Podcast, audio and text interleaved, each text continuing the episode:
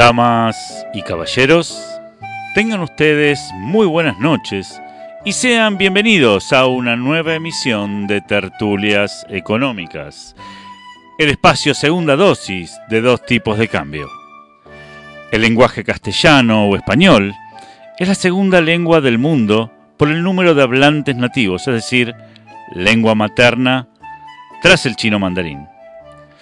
Su denominación procede del latín castellanus, que significa Castilla, reino medieval situado en la parte central de la península ibérica y origen de esta lengua. Tipológicamente es una lengua flexiva, fusionante, de núcleo inicial y marcaje de complemento. La variedad de sus vocablos es de una riqueza tal que un taxista exclamó la siguiente frase de admirable índole económica. Si aumenta la nasta, aumenta todo. ¡Qué idioma del carajo! Coleccionando crisis, así empezamos. Dos tipos de cambio.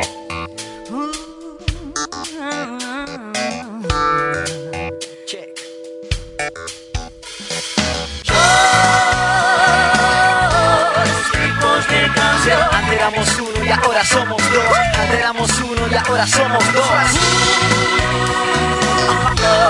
En una. Cerremos esta brecha, el futuro nos acecha. No quiero encender la mecha.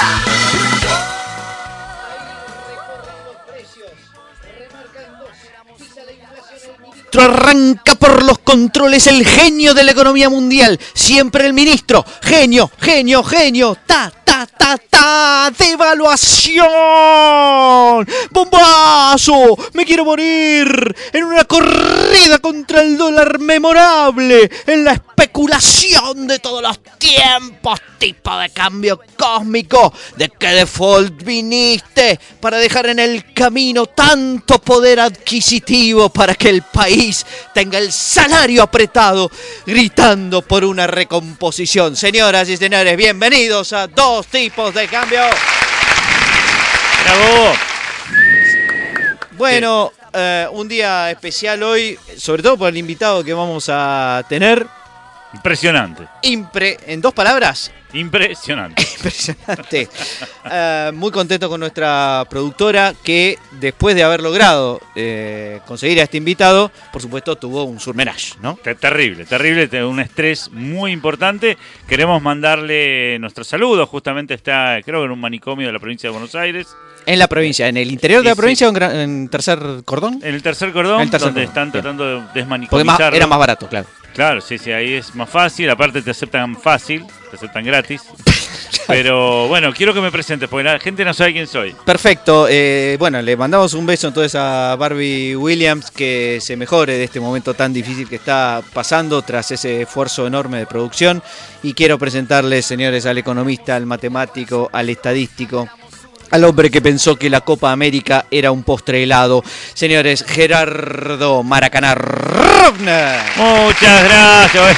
Bueno, bueno, bueno, sí, muchas gracias por los aplausos. La verdad que estoy, te digo que estoy contento. Primeramente Bien. quiero mandarle un saludo a Martín Lázari, que hoy cumpleaños. Feliz cumpleaños, Martín Feliz Lázari. cumpleaños. eh, el hijo 55. de Lita? Eh, no, Bien. pero igualmente le mandamos cumpleaños. La verdad que estoy contento porque por fin una variante COVID con el nombre correcto. Nada de Manaos, nada de Andina, Británica, Garibaldi Pum, ninguno. No. Por fin le pusieron Delta a una variante. Por fin, por fin, una variante del COVID que se llama Delta. Eso es una Muy variante. bueno, muy bueno, muy bueno, muy bueno. Eh, bueno, sí, después podríamos pensar algunas secciones donde le ponemos nombres estadísticos a las distintas variantes de eh, COVID, ¿no? Sí, las que son chiquitas les llamamos Epsilon. Este, y ¿Tenemos bueno, teléfono tenemos teléfono, por supuesto que tenemos teléfono para aquellos que quieran mandarnos un mensaje, pueden hacerlo. O dos. No, hasta uno, dos. Uno, uno. Bien. Pará, pará. No damos abasto con uno, querés que dos.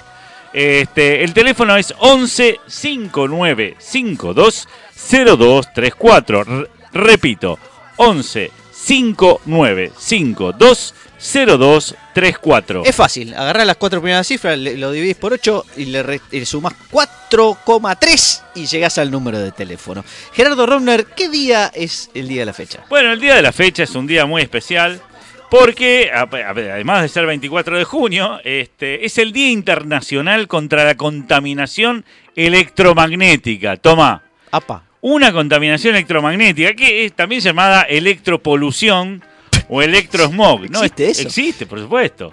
Es la contaminación, ¿sí? A- es una exposición excesiva, digamos, a campos electromagnéticos generados por equipos electrónicos. Por ejemplo, el celular. Por ejemplo, el celular, por ejemplo, la computadora que vos tenés enfrente, por Uh. ejemplo, eh, todo, todo, todo, estamos- todo. Deberíamos estar todos muertos en este momento. Bueno, no con eh, no todos muertos, pero tiene algunos efectos secundarios todo esto, ¿no? Por ejemplo, la gente ¿Tiene efectos eh, universitarios o llega hasta secundarios solamente?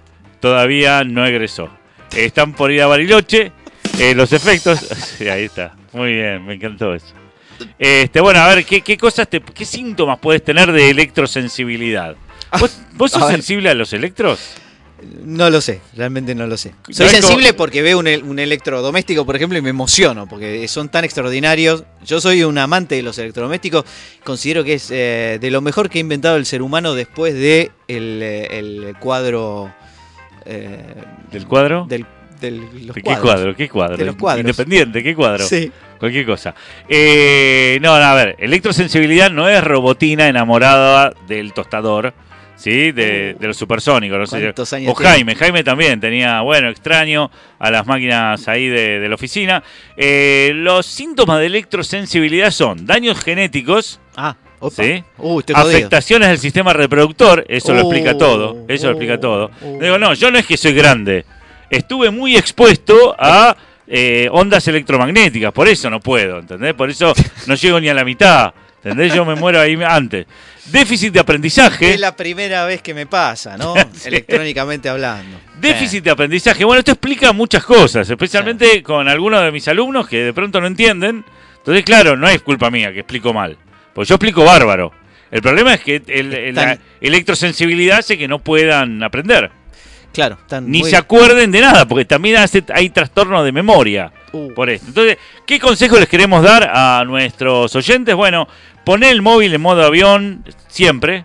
No, no, cuando, cuando se pueda. Digo, por ejemplo, a la noche, te vas a dormir, ponelo en modo avión. ¿eh? Por lo menos te sentís viajando, ¿no? De, dormís en la misma cama de mierda de siempre, pero ahí estás. Eh, usar cable para las conexiones e internet en casa en vez de la Wi-Fi. No use Wi-Fi. Porque el Wi-Fi te, te jode, claro. Ah, te destroza, te destroza. Bueno, así se explica mucho cómo estás vos, ¿no? Pues antes eh, tu pelo era morocho, bien, bien. Yo era morocho hasta que puse Wi-Fi en casa, exactamente. Bueno, no abusar de los auriculares. Ahí está. Estamos en una radio, Gerardo Ropner. Discúlpeme, ¿no? Pero. Yo te digo lo que debiera. Ok, lo mío es normativo, no positivo. no, bien. Eh, no usar el móvil cerca de los bebés y los niños y no usar vigila bebés inalámbricos. Chicas y chicos que están teniendo. Hoy, hoy nació Josefina. Estoy muy contento que haya Ah. nacido Josefina Park. Eh, así es, eh, es el apellido. Así que una, es la, la hija de una chica que trabaja en auditoría. Así que bueno, le mandamos un beso también. Señoras, señores, es momento de presentar a nuestro eh, tuitero de la semana. El tuitero de la semana, Gerardo, estuviste preguntando ansiosamente, es Mark Haley. Mark Haley, que ustedes pe- pe- pensarán que es un, eh, un americano, un inglés o un australiano. eh, pero no, la verdad que habla en argentino, dice che, y digo, el tweet que yo estoy refiriendo acá dice che, se refiere a dos tipos de cambio, nos saluda y nos manda una versión un tema que se hizo, un rap que hicieron sobre nada más ni nada menos que Janet Yellen. Janet Yellen no es una estrella pop, querido Paul, que usted ya veo que me está mirando con cara de no nos gusta el pop en esta radio, sino que es la ministra de Economía de Estados Unidos, se que se llama secretaria del Tesoro. Janet Yellen es la esposa de George Akerlof, que usted tampoco conoce seguramente, pero que es un economista muy eh, reconocido y renombrado y admirado por nosotros. Janet Yellen entonces se le ha dedicado aparentemente a través de un tema que hizo Dessa Darling, Dessa, que es aparentemente una, eh, una, persona que se dedica a la música, una compositora musical, y le hicieron un rap para eh, Janet Yellen. No lo vamos a pasar en dos tipos de cambio porque estamos profundamente ofendidos por esta situación.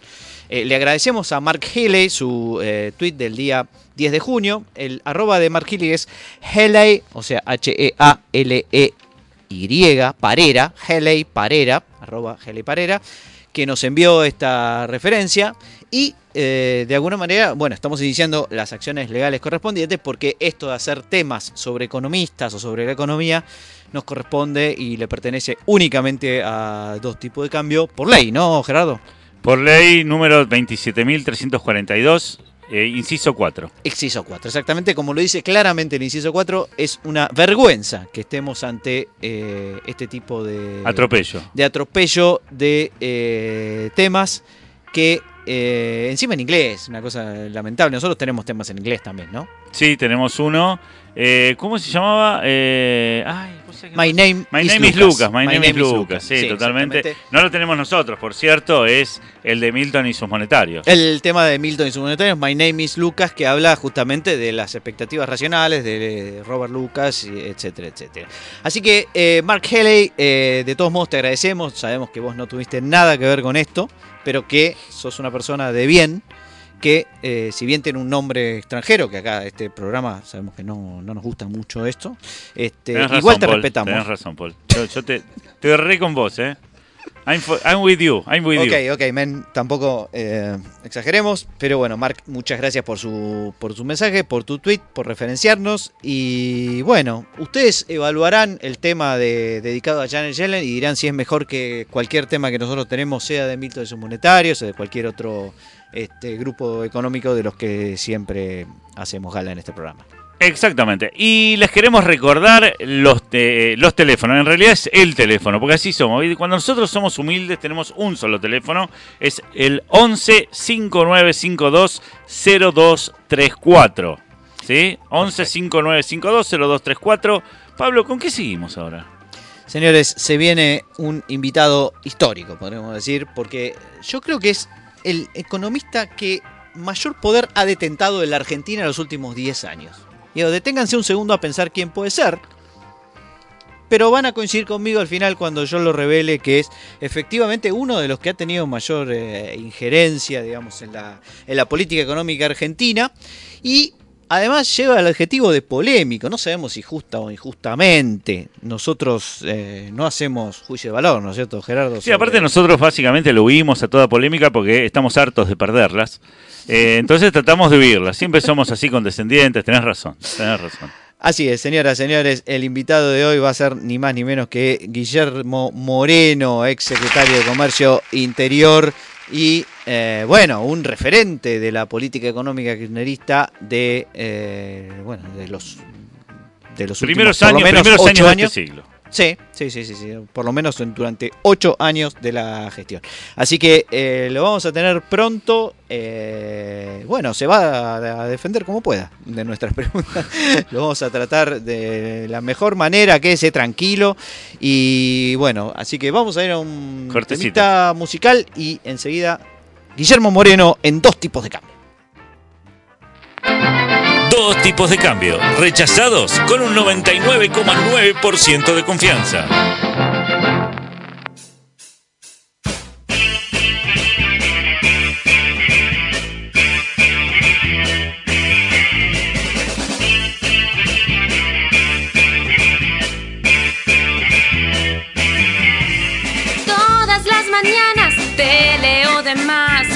Porque estoy seguro que te equivocas.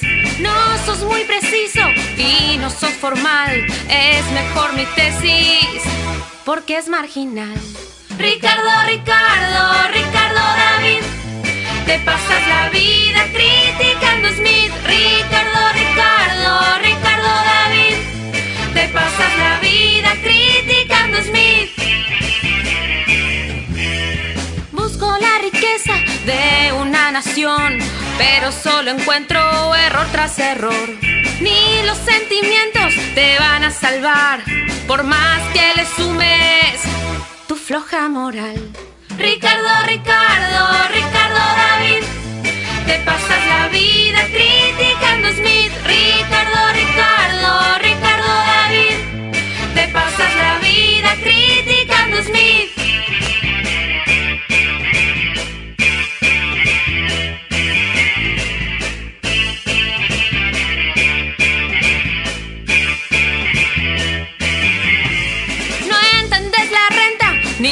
A entender. Y no te das cuenta que ya va a crecer. sucumbir. Sos un pelotudo. Vos Adam Smith. Ricardo, Ricardo, Ricardo David. Te pasas la vida criticando a Smith. Ricardo, Ricardo, Ricardo David. Te pasas la vida criticando a Smith. Ricardo, Ricardo, Ricardo David. Te pasas la vida criticando Smith. Ricardo, Ricardo, Ricardo David. Te pasas la vida criticando Smith.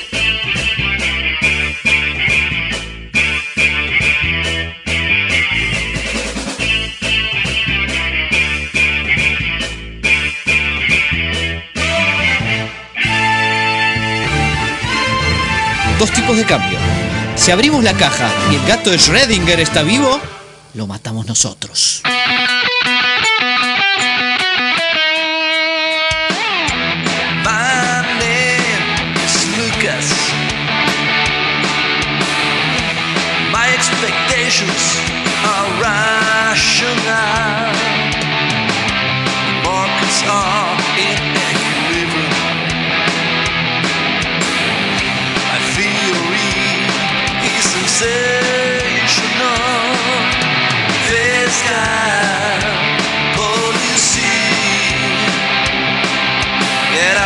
side.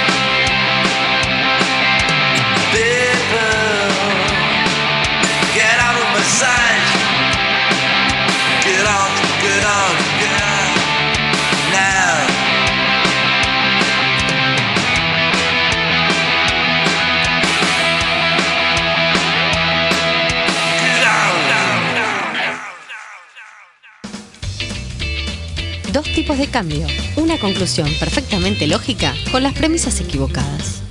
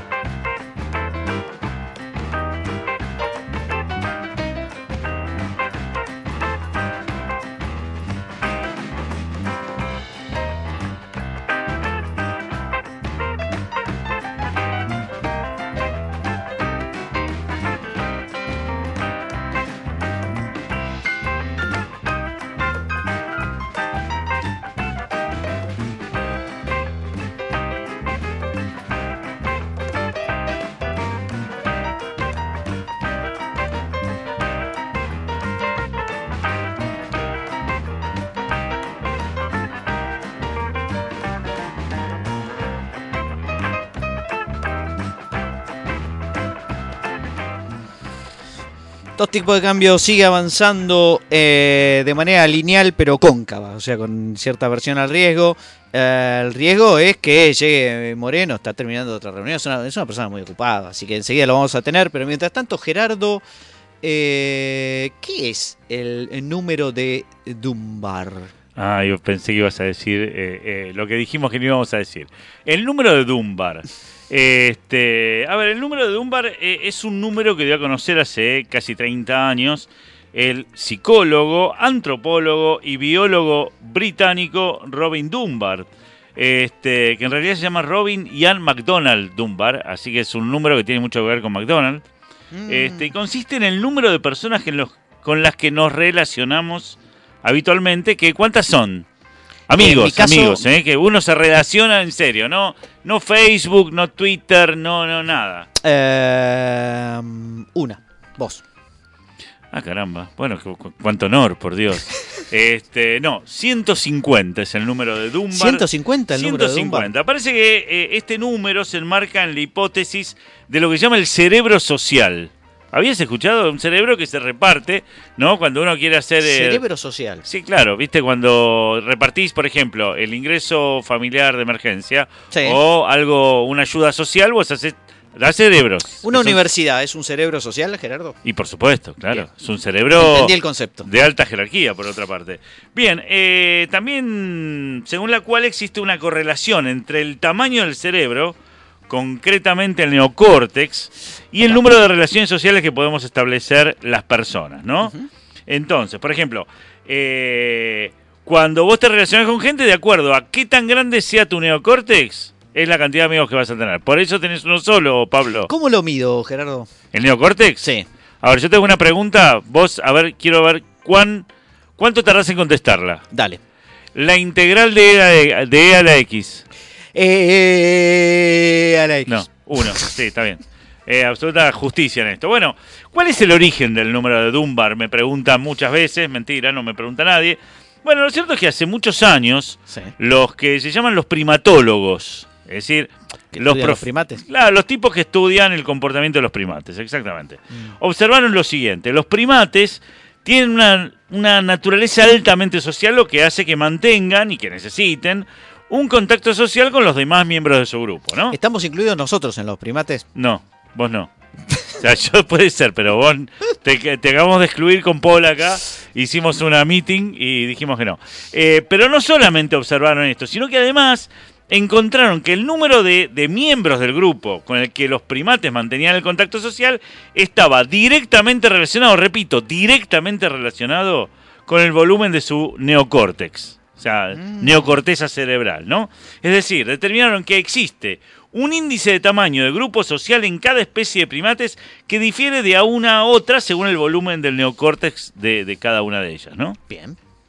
Entonces, este, después, eh, digo, allá por el año 1992, este chabón Dunbar eh, utilizó la correlación que se había determinado en los primates y lo proyectó hacia los humanos. Maravilloso. Que somos primates también. Claro. Este, somos bastante primates. Bueno, concretamente Dunbar determinó que el número de Dunbar en humanos, o sea, la cantidad de relaciones que podemos mantener es 147,8. Así que, eh, bueno, lo redondeamos a 150. ¿150? 150. ¿Redondeamos? Así que si vos sos un influencer, no sos un primate. Pablo, ¿qué- ¿tenemos alguna novedad? ¿Algo? ¿Algo? O... Pará, pará, pará, pará. Pero si yo hay una cosa que no entiendo bien. Si yo Sí. tengo 150 conexiones, supuestamente, yo tengo una sola, pero supongamos Sí. que hay otros que tienen 299 y en promedio somos 150. Sí, entre- entre 147,8. varios. Exacto. Em, y cada una de esas personas a su vez tiene 150. Eso quiere decir que eh, yo conozco indirectamente a 150 al cuadrado. ¿Estamos bien? No, 150 a la enésima. 150 Eso. a la 150. Claro, porque vos conocés a 150, que a su vez conocen a 150, y así se va multipli- se va Está bien, pero en la segunda vuelta es 150 al cuadrado. Y sí, claro, pero vos no tenés, vos podés tener uno solo. Usted sabe que si yo eh, hago eso siete veces u ocho veces, llego a la población mundial. ¿En serio? Sí. ¿Y ahora me lo decís? Y sí, se lo tenía que decir, Gerardo. Lo cual significa que básicamente este, un conocido del conocido del conocido y podés llegar a que Bueno, Bill son los, Bacon. Los siete pasos de Kevin Bacon, claro. exactamente, Kevin exactamente. Lo cual, ¿no? Eh, conecta la idea de eh, el número de Dunbar, Dunbar, como se diga, como se De diga, Dunbar, sí. con el con los 7 grados de Kevin Bacon, nada más ni nada menos, querido Gerardo. Bacon. Sí, pero no siempre es así. Durante toda tu vida no, no es que siempre tenés 150. Bueno, imagínate cuando vos nacés, Ujú. Bueno, comenzás con una o dos personas que son tus padres, ponele, ¿no? Eh, después eh, vas, eh, las amistades van creciendo, ¿no? Este, al final de la adolescencia, al principio de los años 20, de, de los 20 años, y alrededor de los 30 años la gente tiende a tener unos 150 conexiones. 150. Y este número se mantiene estable hasta que la gente llega a finales de los 60, donde se le empieza a morir la gente, ¿no? Entonces a los amigos se le empiezan a morir, bueno, ahí empieza a descender. Pero bueno, son 150. Así que si la gente no sabe cuántos, cuántos amigos tiene, ya lo sabe, tiene 150. Señoras, señores, es momento de presentar a nuestro invitado especial. Señoras y señores, eh, nadie pensó que en dos tipos de cambio iba a estar, pero él, él nos escucha siempre, sabe que somos un programa de economistas de verdad ¿Vos y que, que vale la pena estar acá. Espero, va. Señoras y señores, Guillermo Moreno con todos ustedes, un aplauso.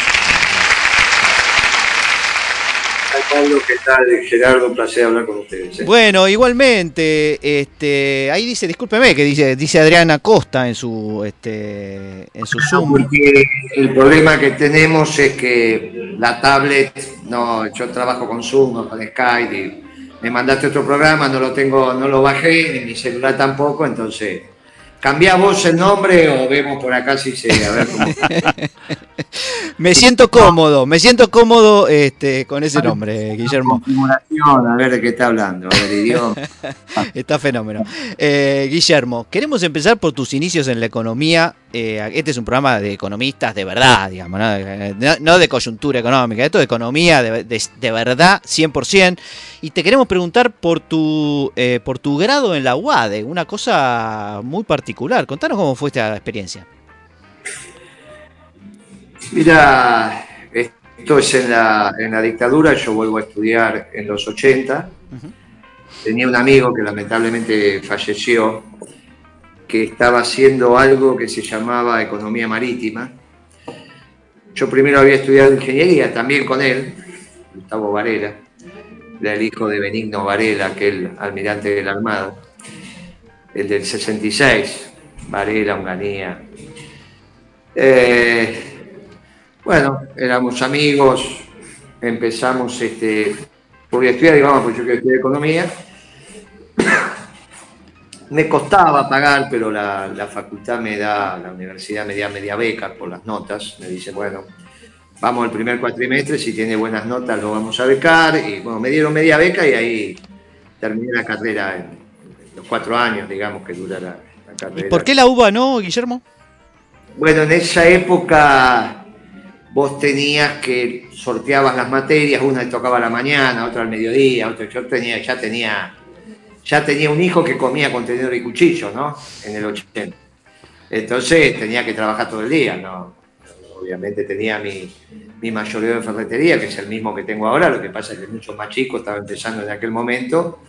Y el régimen de universidad privada era más sencillo porque era todos los días de 6 a 10. Entonces vos sabías que trabajabas desde de las 7 y media, 8 de la mañana, a las 6 tenías que ir a la facultad y de 6 a 10 estudiabas. En cambio, en la UBA te podía tocar en cualquier horario. ¿Cómo hacías para trabajar?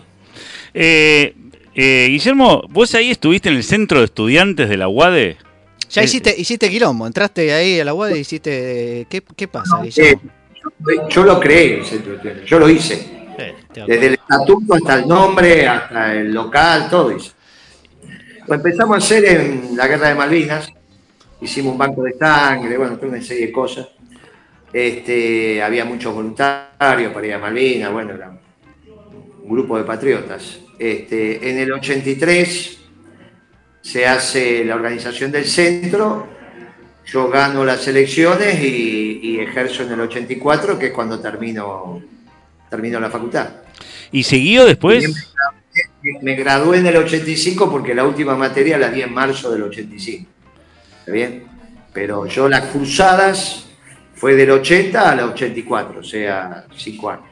Y después de eso, Guillermo, eh, Universidad de la Calle, seguiste estudiando por tu cuenta, dijiste, bueno, ahora hay que meterse en el barro y aprender de lo que uno hace. ¿Cómo, ¿Cómo se sigue aprendiendo economía? ¿Usaste algo de lo que aprendiste o no te sirvió para nada? Sí, sí, sí, claro. No, primero hay un, un viejo dicho entre los economistas que, que es de Milton Friedman, que son 15 años de ejercicio de la profesión para entender algo, ¿no? O sea, pensar que antes de 15 años graduado vas a entender algo, se lo decía siempre yo a Cristina, digo, mire Cristina, son 15 años de graduado para entender algo, si no terminamos con muchachos que no saben la diferencia entre un remito y una factura. Pero inmediatamente que me recibí, ingresé a un centro de estudios, el CEUR, Centro de Estudios Urbanos y Regionales. Yo era asistente de investigación de Alejandro Rothman, que seguramente ustedes lo habrán Sí. conocido. Y a su hijo Como- también. Sí. Claro, Rafael. Como militante, él era del Partido Socialista Democrático, pero un gran economista, yo lo valoré mucho, valoré mucho, trabajé con él varios años, trabajamos el tema de microempresas, hicimos algunos libros. Después, para los 90, me peleé con la, con, con la disciplina, viste que siempre tenés un momento que te enojas.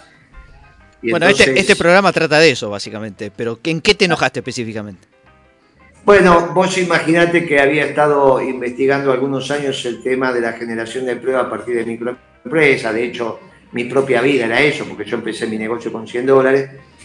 Pero hicimos los programas, eh, yo hice el Promudem, el programa municipal de microempresas en la ciudad de Buenos Aires, que todavía lo siguen haciendo, imagínate.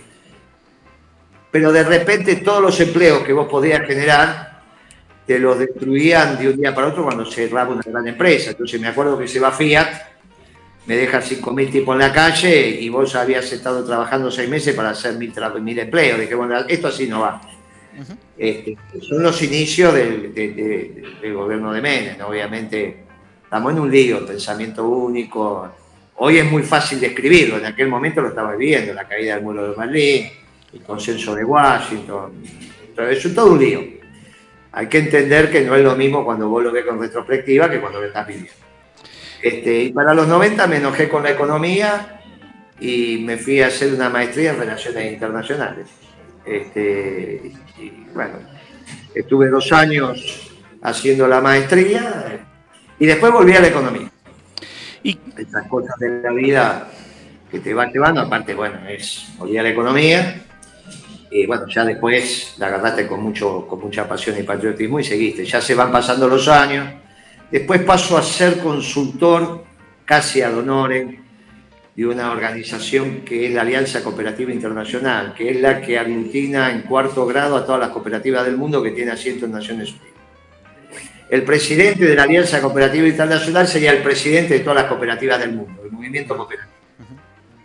Eh, las cooperativas se organizan en segundo grado en federaciones, en tercer grado en confederaciones y escala global en la ASI, Alianza Cooperativa Internacional, que es de cuarto grado.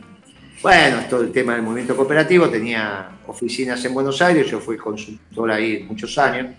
Igual siempre viví de mi negocio, del mayoreo de ferretería.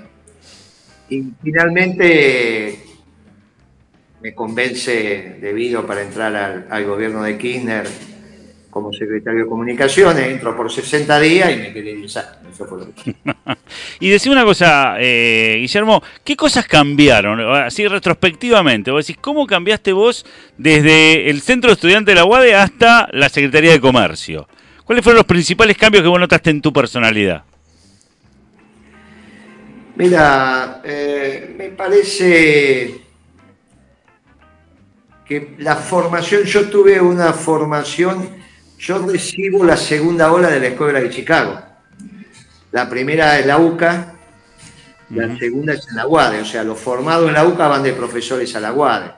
Yo lo tuve a Artana, lo tuve a López Murphy, lo tuve a Viñone que falleció, eh, lo tuve a Carlos Rodríguez. eh, Mucho SEMA ahí, ¿no? Mucho fiel, Bueno. mucho SEMA.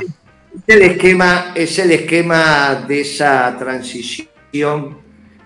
Digamos, vos pensás que recién con el proceso de globalización avanzado es que se toma conciencia que según global es el gran triunfo, triunfo de la escuela austríaca. El gran triunfo será recién ahí, pero te insisto, al principio hay una, una confusión importante sobre todos esos temas porque cuando vos lo estás viviendo no está tan claro. Una cosa es cuando vos lo estudiás esquematizado o tenés la capacidad de hacer una síntesis porque alcanzaste la madurez. Y otra cosa es cuando lo estás viviendo. ¿Está bien? Yo creo que Maradona entendió la magia de su gol después que lo vio por televisión. Cuando, lo estaba, cuando estaba corriendo con la pelota, él no sabía cómo iba a terminar. ¿Está bien? Aunque él, sabía que quería hacer el gol, pero cuando él lo ve, dice la pelota, qué gol que hice. Vos cuando estás ahí en la pelea y viviéndola, no la sabés, no te das cuenta exactamente.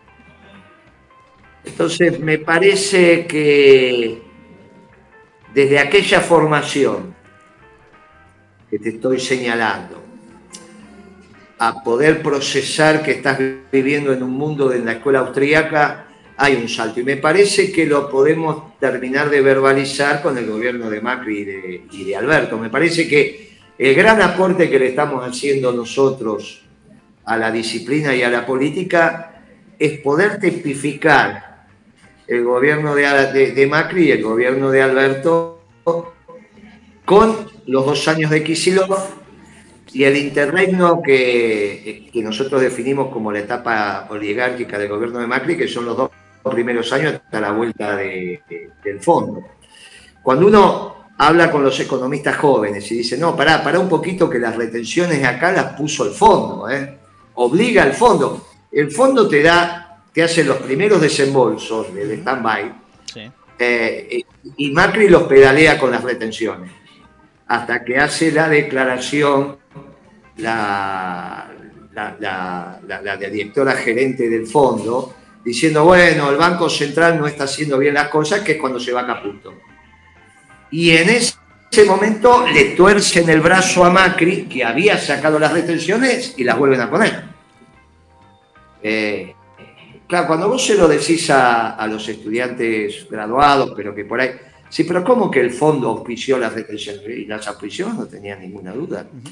Ese es el esquema neoliberal que comienza como un esquema socialdemócrata con, con, Kisilov y Álvarez Agis. Es muy interesante el reportaje que le hace Clarín, el suplemento económico de hace dos o tres domingos atrás, creo que son dos, a Álvarez Agis, donde Álvarez Agis empieza a pedirle al Banco Central que les venda los dólares de las reservas porque si no se va a ampliar la brecha y que lo peor que puede pasar, hoy es una declaración similar, hay que tenemos que imitar a Cuba, tenemos que unificar el tipo de cambio, lo cual es cierto. El problema es en qué valor y cuántas, porque es lo que te está diciendo, unifiquémoslo de tal manera que yo me quede con las reservas. Es decir, cuando dice yo me quedo es el sistema financiero. Y esa modificación de, modelo en cuanto a sesgo comienza con Kisilov. Sigue los dos años de Macri y ahora viene con Alberto. Me parece que ese, eso sí es iluminar el conocimiento. De alguna manera, cuando decimos, bueno, todos estos muchachos se abrevan en la escuela austríaca y, en realidad la socialdemocracia y el neoliberalismo, que son los dos grandes constructores del consenso de Washington, lo pudieron hacer porque economía piensa lo mismo. Y ah, hablando de economía... Empieza, a quedar claro ahora. Antes no lo tenía tan claro, ¿está bien? Hablando de economía austríaca, vos sabés que acá en Argentina eh, los que de alguna manera difunden o publicitan esa escuela austríaca tienen un comportamiento bastante particular en los medios, seguramente los conoces. ¿Qué opinás en general de esta versión de la economía austríaca que uno ve por los medios un poco eh, agitada? Mi, ley, decís vos. Pero decilo. Por ejemplo. se, se, están formando. Vos sabés que yo soy misericordioso. Se están formando. Son jóvenes. No, perdona. Te perdono, mi ley. Digo, los perdonás, te perdono, Milei. Sí, somos misericordiosos, se está formando, yo lo hablo con él, yo lo valoro, Milei. Mirá, a ver. En, primer, en principio este, trabé una relación en un debate en América. Yo salía de un programa, entraba en otro. El productor fue rápido y dijo, ¿no quieren debatir? Digo, pues yo vine para el otro programa, no, pero ahora empieza otro, bueno, dale, vamos. Y Milei medio que se quedó, dijo, bueno, bueno, vamos. Este, y la verdad que, y después yo mantuve un diálogo intenso con él, porque ¿qué aconteció? Ahora que te lo cuento, quizás recuerdes. En algún momento, el Banco Central de Sturzenegger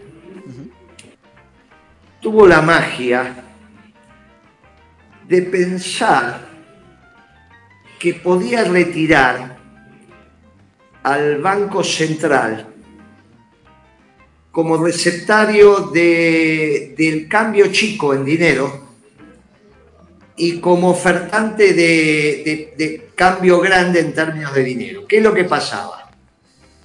El Banco, el Banco Nación necesita mucho cambio chico porque tiene centenares de sucursales.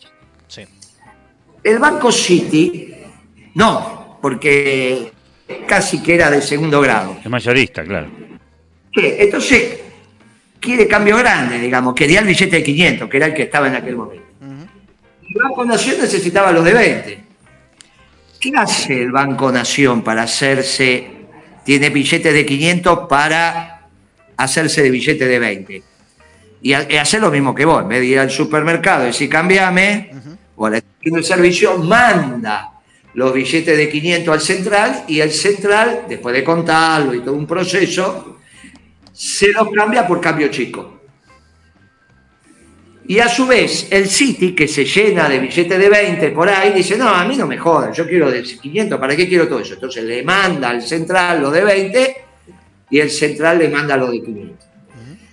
Stusenegger, que es un muchacho con ideas media extrañas, dijo, no, retiremos al central, porque aquí hay un gasto enorme.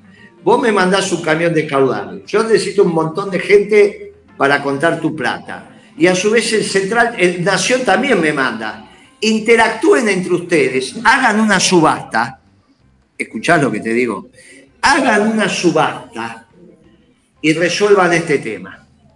El que tiene billete de 500, oferta de 500 y el que tiene billete de 20 y el mercado, que es entre ustedes, lo arregla. El único diario que lo sacó como noticia fue VAE, VAE Negocio. Viste que yo escribo todos los lunes ahí. Entonces, va y lo saca como una noticia, lo llamo a Milei y le digo, mirá, decide estos idiotas que esto es la Argentina. Que precisamente, si algo no es mercancía, la mercancía puede ser lícita o ilícita. No lo confundas con los impuestos, le digo. La mercancía ilícita es la cocaína, por ejemplo. No deja de ser mercancía, pero ilícita. Por eso no está en el Código de Comercio y está en el Código Penal. Pero es una mercancía. Lo que no es mercancía es el dinero. La economía se divide entre economía real y monetaria. La economía monetaria no maneja mercancía, maneja dinero, que no es mercancía, no hay remito ni factura. ¿Cómo van a hacer una subasta? Me dan la bola que me pueden dar y entonces hacen la subasta. Y hay una primera plana del BAE que es extraordinaria, porque dice el billete de 500 vale 505 o sea, compró, compró los billetes de 500 a 505. Y yo le dije, mire muchacho, no es mercancía, eso es enriquecimiento ilícito. ¿Cuál es el remito? Te mando 500 billetes de 500 que vale... 505. Es una cosa, imagínate lo que estamos discutiendo nosotros, que seguramente tenemos alguna baño. Entonces, con mi ley le digo, mira, paralos a esto porque le voy a hacer una denuncia penal. ¿Y qué te dijo? Argentina, basta de hacer pavadas. ¿Y qué te dijo Milei? Y Milei, principio, bueno, Milei eh, entendió, dijo que la verdad que ahora son unos burros. Y bueno, trató, después me decía, no, pero tienen los dictamen de los abogados. Pero ¿cómo van a tener dictamen de los abogados de que la plata es mercancía? Yo de eso tengo una anécdota extraordinaria que es la de una vez que regrado me manda un expediente porque decía que había desabastecimiento de monedas. Y viste cómo es lado. Entonces yo le digo a mi secretaria, llámelo al presidente del Banco Central y dígale si no se equivocó. Entonces la secretaria de Renado contesta, no, no, no, no, él dice que usted se ocupe. Bueno, muy bien. Y yo ahí lo, yo lo llamé al presidente del City, que en ese momento era el que estaba comprando billetes. Teníamos una petit corrida. Le digo, che, me dice que estás comprando billetes vos, no, y yo tengo que ir a ver a la, al tesoro, no, pero es que ¿sabe qué pasa? Redrado me mandó un expediente diciéndome que, la, me, ocupe del desabastecimiento de moneda. Bueno, dice, pero ¿te acordás que decían que lo tenían los chinos, los supermercados, que qué sé yo? los chinos te devuelven caramelos, Guillermo, no te devuelven moneda. Pero precisamente, que ellos copiaban moneda para que así te daban el vuelto y todo eso, que después iban a los bancos y las cambiaban, todo eso. Bueno, voy a empezar a averiguar en el sitio con la ley de abastecimientos. Bueno, realmente que se terminó todo en, en tres minutos. En diez segundos. Es una barbaridad. La moneda es moneda y la mercancía es mercancía. Yo no sé cómo. Ahora, hay monedas, Guillermo, estimado Guillermo, y monedas. Quiero decir, más allá del peso del dólar, que ya sabemos que tienen su, cuestión particular, su prontuario, también tenemos al Bitcoin. ¿Vos tenés alguna idea, teoría sobre el Bitcoin? El Bitcoin no es moneda y el dólar en la Argentina es una cosa. Vos cuando comprás dólares oficiales, te dan factura. ¿Está bien? Que es el contrato de compra-venta. Vos vas a una casa de cambio, si es que te vendería, te dan una factura. Es una cosa. El dólar en la Argentina es una cosa, como cualquier bien. No es moneda. Nosotros le damos una característica particular y estamos en una economía bimonetaria. Pero para el comercio, en términos del comercio oficial, el tipo de cambio, cuando vos comprás con pesos, dólares, comprás cosas, como si compraras una, casa o lo que fuera, kilo de pan. Por eso tenés una factura, que la que te da la casa de cambio cuando te, o el banco, ¿no? Te hace un, te, da, te da un comprobante que reúne los requisitos de una factura. Tantos dólares a tanto plata. Bueno, es una factura. Eso no hay que Ahora, te hago esta pregunta, Guillermo. Para vos, ¿quién fue el mejor? No hay ninguna moneda, la criptomoneda es un negocio de vivos. Hoy, hoy, se, hoy se borró uno, con tres mil y pico de millones de dólares, ¿no? Anda buscando ahora. Anda buscando. Cuando éramos chicos, este, vos, Pablo, los dos, coleccionábamos estampillas, ¿te acordás? Sí. Son marquillas de cigarrillo. Marquillas de cigarrillo. claro. Sí. Claro, la estampilla, era difícil, te, te valía qué sé yo cuánto bueno, muchachos, eh, eh, si vos querés, coleccionás estampillas. Si vos querés, encima acá no tenés nada, nada físico. Es todo, bueno, está perfecto. Es tu decisión de riesgo. Tu riesgo, claro. Es una moneda porque no tiene circulación en los bienes masivos. Vos podés hacer una permuta. Decir, bueno, te cambio Vitorino modelo 70 contra un departamento de un ambiente en Villa Lugano. Ah, listo, yo te lo cambio pero bueno, es cosa por cosa, eso se llama permuta, pero no es moneda. En la, permuta no entra moneda. Queda claro, queda clarísimo. Eh, Guillermo, para vos, ¿quién fue el mejor ministro de Economía de la Argentina? ¿Y quién fue el peor? Los dos extremos. Hay que jugársela acá. ¿eh? No, y bueno, yo creo que los mejores fueron los de Perón. Aquellos que tenía Perón, me parece. ¿Caballo? Ah, no, de Perón, perdón, no del peronismo, de Perón. Aquellos que tuvo Perón. No, Caballo, vos sabés que yo digo que al gobierno de Menem yo también soy misericordioso porque creo que, yo los conocía todos, hay cosas que sabían, cosas que no sabían. Caballo sabía lo que hacía, yo es complicado lo de Caballo. Vos sabés que el plan de convertibilidad no es el plan de Caballo, eso es falso, Caballo algún día va a tener que salir a explicar. El plan, el plan de convertibilidad sale de las canteras peronistas, yo trabajé ahí, era del equipo de Curia. Curia, Eduardo Curia. Siempre insistía con, con, tipo de cambio nosotros fijo. Lo hicimos, nosotros lo hicimos, hicimos porque algo tuve que ver. Este, te debemos también la convertibilidad, Guillermo. ¿Cuántas cosas te debemos? La hicimos en el año 89, yo era de ese equipo, economista joven, te dije que me recibí en el 85. Sí. En el 89 trabajaba en el equipo. No tenía los 15 años, estimado Guillermo.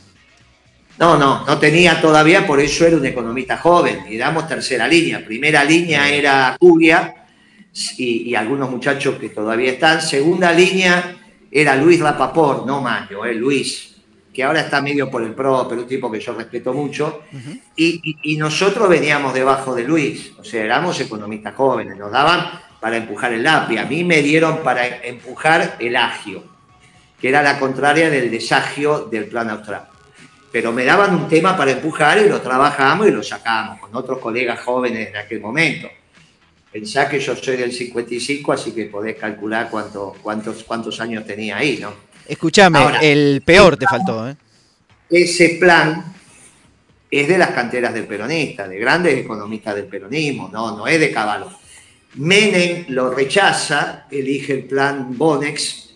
Sí. Algún gibor empieza al principio. Ya se venía la segunda hiper. La primera fue en junio de Alfonsín, la segunda fue Menem en diciembre. Se viene la segunda hiper y al esquema de salida de hiper, Curia presenta el plan de convertibilidad. Menem lo rechaza y elige el plan Bonex. Lo retoma Caballo dos años después y se lo apropia, pero nunca lo terminó de entender con seriedad. Por eso se quedó los años que se quedó y nosotros sabíamos que a los dos años te tenías que ir, porque inmediatamente en el propio año que vos lanzase la convertibilidad tenías inflación en dólares. Después Liach, el padre, que era el vice de Caballo, hace el libro blanco, esos libros blancos famosos, donde inventa todo este verso que vos habías aumentado la productividad de una manera tal en la economía que compensaba la inflación en dólares que tenía. Sí. Tú una tontería, digamos, tú una tontería. O sea que el atraso cambiario fue un tema. Para. Pero a los, si vos el primer mes, si no recuerdo mal, todavía tuviste 30%. Tenías inercia, sí. Claro, creo que ese año terminaste con 60 de inflación, ya era en dólares.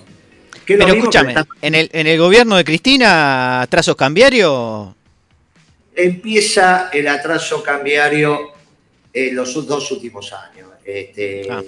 digamos, cuando vos venís, digamos que 12, 13, vos podés decir que tuviste algo de atraso cambiario, pero no era relevante. El problema fundamental es cuando el, el- el mago, eh, eh, eh, eh, el presidente de IPF, eh, Galucho, que le decían el mago Galucho, claro. Tiene nombre de mago. tres años, el de tres años pasó de ser empleado a ser dueño de una petrolera. Por eso le dicen mago, te la saca por acá y te la pone por allá.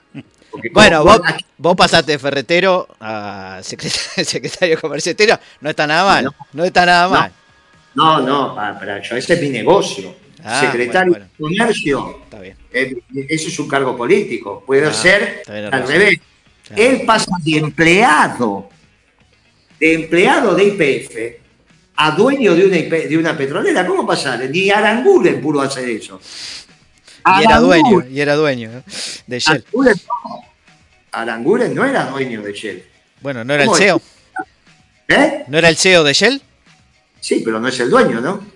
No, Pero Galucho era el. CEO de, de IPF o no era el dueño. Pasa de empleado de IPF Ah, ahora Ah, sí. a dueño de su petrolera en tres años. Ahora tiene una petrolera, ¿no es cierto? Sí. ¿Vos conocés algún empleado que en tres años de empleado de una petrolera pase a dueño? Bueno, una carrera meteórica. Aranguren se jubila como empleado. Si él tiene una pizzería u otro negocio, no lo sé. Pero no ahora- claro. empleado. Quizá ahora tiene una consultora en energía. Ahora es empresario. Si es que es el dueño de la consultora, por ahí es empleado, no lo sé. Pero mientras estuvo en Shell fue empleado. Guillermo, me está, me está debiendo una respuesta. Eh, malos ministros de Economía El peor. de Argentina. Tirame una, dos, y te voy a hacer una más antes de cerrar. Que es, eh, contame qué teórico de la economía te gusta leer, te interesa, digamos, qué, de, de qué economista vos te gusta aprender. Primero, el, Pero- el peor ministro y después contame un poquito de, de qué Los economistas son los clásicos. Con los clásicos está. Con los clásicos Bien. y algunos muchachos de la teoría subjetiva del valor ya tenés completa. Tampoco es una disciplina que tenés que estudiar, tal leer tanto, muchachos. Todo lo demás son cosas, ¿viste? Es Mucho verso, Guillermo. No, es que si es una disciplina, es una es un arte más que una disciplina. Bien. Esto no es física, no es química, no es matemática, no es lógica, Sí, no pero es filosofía. Pablo, Guillermo Pablo escribe de esto, ¿viste? No digas así. Vos tenés que entender que escribimos libros nosotros también de eso. No, pero yo No también, lo lea, no lo lea.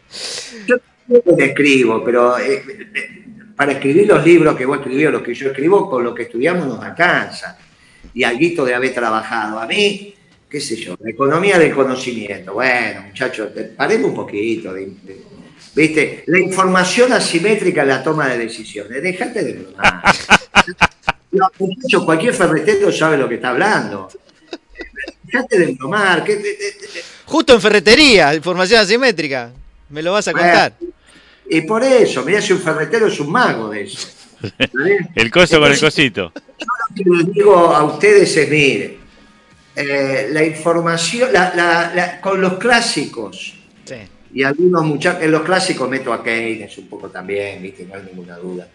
Este, y un poco de, de- de los muchachos austríacos, Schumpeter, algunos, ya está, no es que necesitas. Y necesitas 15 años y caminar, y caminar de verdad. Universidad de la calle. Un poquito. Y caminar y entender, y poner lo que pasa en el marco teórico correcto. Bien, bien. Si yo soy el secretario de comercio que más duró en la historia de la Argentina, no es por ser economista, sino por manejar un negocio que es un mayoreo de ferretería. Y yo le vendo a los ferreteros. Entonces, cuando vos tenés, yo entro a la gestión con 48 años, Sí. pero ya tenía 26 años de vendedor. Entonces vos ya sabés quién te va a pagar y quién no te va a pagar. A mí entraban los muchachos por la puerta y yo ya sabía que calzaban. Ya, ya dominás el oficio. Pregunta, el difícil ferretero, el ferretero, ¿tiene que estar, tiene que cuidar el negocio con alguna, con alguna defensa en particular? ¿Tiene que estar atento por si lo chorean o algo así? Ahí siempre tenés, el ferretero siempre te va a cuidar el stock, siempre, siempre va a estar bien. El ferretero es un animal de cuidar el stock. Cuida más el stock que la caja. Por lo tanto, cuando el tipo encontró su stock óptimo, que de acuerdo a la familia que tenga, el tamaño de su local, la edad que tiene, hay, el ferretero de oficio tiene el stock óptimo. Y ese stock, stock- el tipo vive bien, está tranquilo, es, son mercadería que no comen pasto ni toman agua, vamos a bajar la... Entonces la ferretería, claro. Entonces, ahora, eso depende, ¿está bien? Porque eso, el tipo se lo arma, son tipos muy instruidos, muy formados. Ferretero es un, es un oficio interesante. Yo le vendía a esos monstruos. Aprendí con esos monstruos de venderle. Y no vendía por si por. Yo vendía lo que vende cualquiera. Pero bueno, vos tenías 60 proveedores, 600 clientes, empezás a entender la economía de verdad. Si la metés en el marco teórico que vos manejás, finalmente se te arma un modelo en la cabeza. Cuando el economista, después de 15, 20 años, tiene un modelo de funcionamiento que nunca va a ser universal, por eso no existe el economista universal. Lo que existe es el economista anclado en su pueblo y en su patria, definida esta como la base material y la base espiritual. Existen algunos criterios de la ciencia médica que son comunes a muchos seres humanos al margen de donde hayan nacido. Pero hay muchos elementos de la ciencia médica que se adaptan al ser humano y su espacio geográfico. Si eso pasa en las ciencias médicas, imagínate lo, que pasa en la economía. ¿Cómo va a venir un muchacho a explicar cómo funciona la economía argentina si no tiene 20 años de haber caminado a la calle de la economía argentina? Por eso lo de Guzmán no es problema de Guzmán, es problema de quién lo eligió. No tiene criterio, no tiene criterio. Vos Guzmán, vos me lo traes a Guzmán a mi negocio, ¿en dónde lo pongo? Le digo, pibe, anda a vender. Primero anda a vender. Después te pongo en el negocio a, la caja. No, la caja todavía no. Para- Bueno, yo no tengo caja en el sentido, yo no le vendo al público. Lo pongo en- a, a preparar pedido para que conozca, para que entienda, a ver. Remito, factura. recibir la mercadería. Después lo paso por la administración y después lo pongo de CEO, pero ya pasaron 10 años. ¿Está bien? Ya Está pasaron bien. 10 años. Señora, señora no podés- Muchacho, pero no es problema de él. Entiendo, Porque a vos te enseñan de la facultad que si sacaste buenas notas podés ser ministro de Economía. Nadie le explica, no te explican en la facultad que no alcanza con tener el marco teórico. Bueno, este es esto es, esta, es la, esta es la deuda que tenemos los economistas con el pueblo, pero no solo en la Argentina, ¿eh? no solo en la Argentina. O sea, por Krugman, ningún presidente norteamericano lo lleva de, ministro de Economía o secretario de Hacienda o del Tesoro, como es allá. Ni siquiera lo ponen en la Reserva Federal. No los ponen. Stiglitz era un muchacho que era el jefe de asesores de Clinton. Bueno, porque Clinton tenía ese economía, pero no lo puso en la gestión. Son los tipos que una vez por mes toman el desayuno con el presidente, que me parece un buen ejercicio. y tienen un coordinador, y eso fue Stiglitz.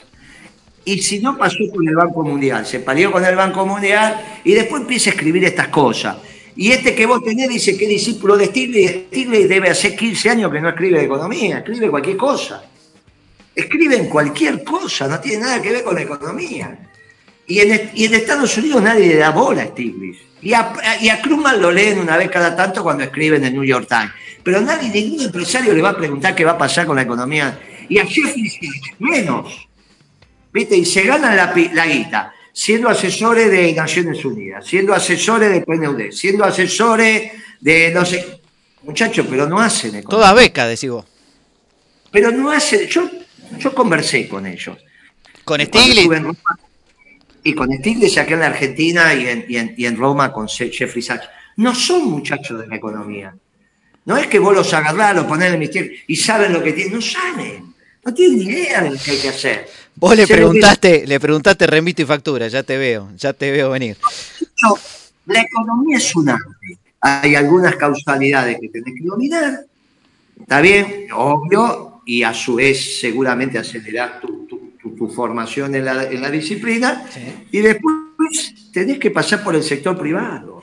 Tenés que pasar, caminar, caminar, caminar, entender. Y por eso los, los empresarios, vos fíjate qué son los consultores. Los consultores que están en boga son los del sistema financiero. Sí. Porque el sistema financiero te los pone. Pero esos consultores del sistema financiero no le enseñan al banquero a manejar el banco. Escriben los que los banqueros quieren que la sociedad se entere de lo que va a pasar en la economía.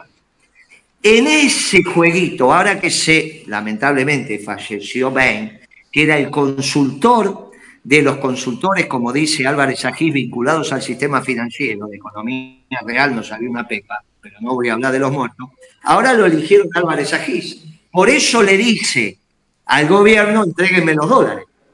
Y el gobierno tiene el problema de que le entrega las reservas disponibles al sistema financiero para que no se dispare la brecha, que hoy se disparó Sí. o se lo da a los importadores para reactivar. Pero si se lo da a los importadores para reactivar, le explota la balanza comercial y se van a quejar los muchachos de afuera porque van a decir, muchachos, si no juntan dólares, ¿cómo este, ustedes no van a poder pagar? Y este es el lío en el cual se metió el gobierno, porque Alberto Fernández dijo alegremente, cuando asumió que él era un científico. Y vos imaginate un profesor de materias introductorias de derecho considerarse un científico. Un gobierno de estos muchachos, sobre todo eligió, que no tienen ni idea. ¿Cuándo trabajó el presidente del Banco Central? Si lo conocí de toda la vida y toda la vida estuvo al frente de un banco, por allá. ¿Cuándo trabajó de verdad? Bueno, ese muchacho, ¿cómo vas a poner un banquero a que te ordene la economía? Cuando vos pusiste a Pedrado en el Banco Central, no ordenaba la economía. Cuando la quiso ordenar, entró en conflicto y se tuvo que ir.